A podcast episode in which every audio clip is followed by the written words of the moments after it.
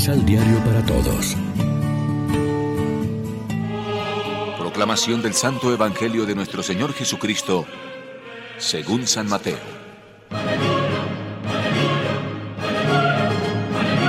Un día, estando Jesús en Galilea con los apóstoles, les dijo, El Hijo del Hombre va a ser entregado en manos de los hombres, que le darán muerte, pero resucitará al tercer día. Los apóstoles se pusieron muy tristes.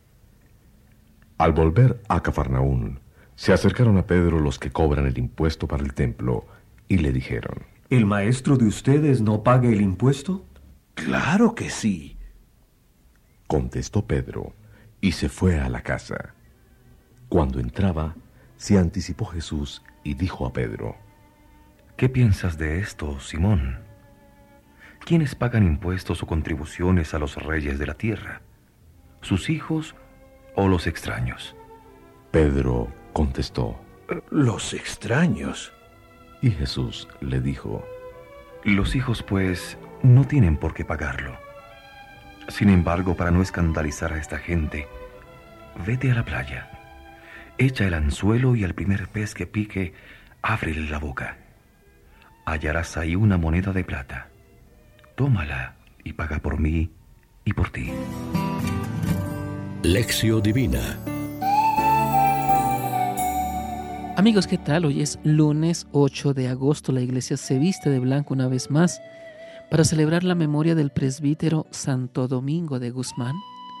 Y como siempre nos alimentamos con el pan de la palabra que nos ofrece la liturgia. El Evangelio de hoy consta de dos temas distintos en mutua referencia. El primero es el anuncio que Cristo hace de su muerte y resurrección. El segundo tema es el impuesto del templo, signo de la lealtad a la religión judía.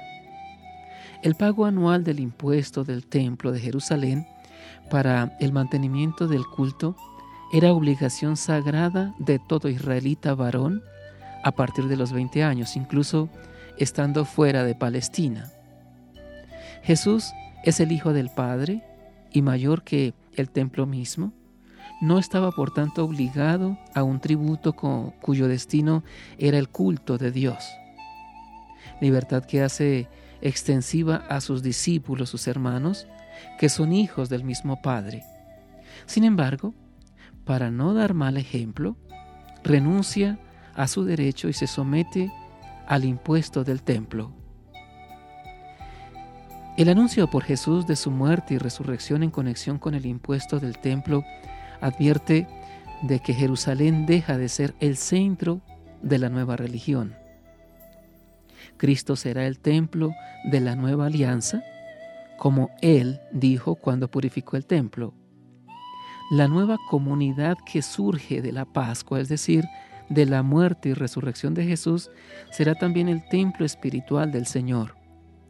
Por eso su culto a Dios no limita ya con el espacio del santuario, sino con la vida entera. La verdad fundamental que nos une a los creyentes es que Jesús es nuestro hermano y su Padre es nuestro Padre. Ahora bien, el tributo que un padre pide de sus hijos es el amor.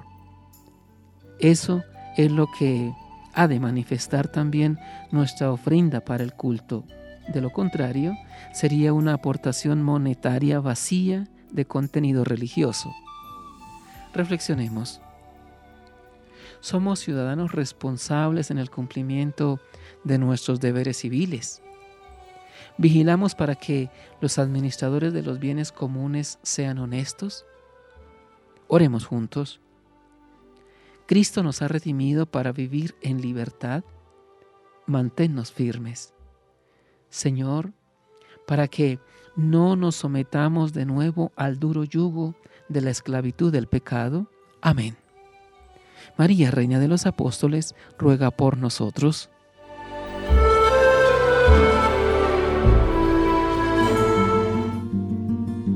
Complementa los ocho pasos de la Alexio Divina adquiriendo el emisal Pan de la Palabra en Librería San Pablo o distribuidores.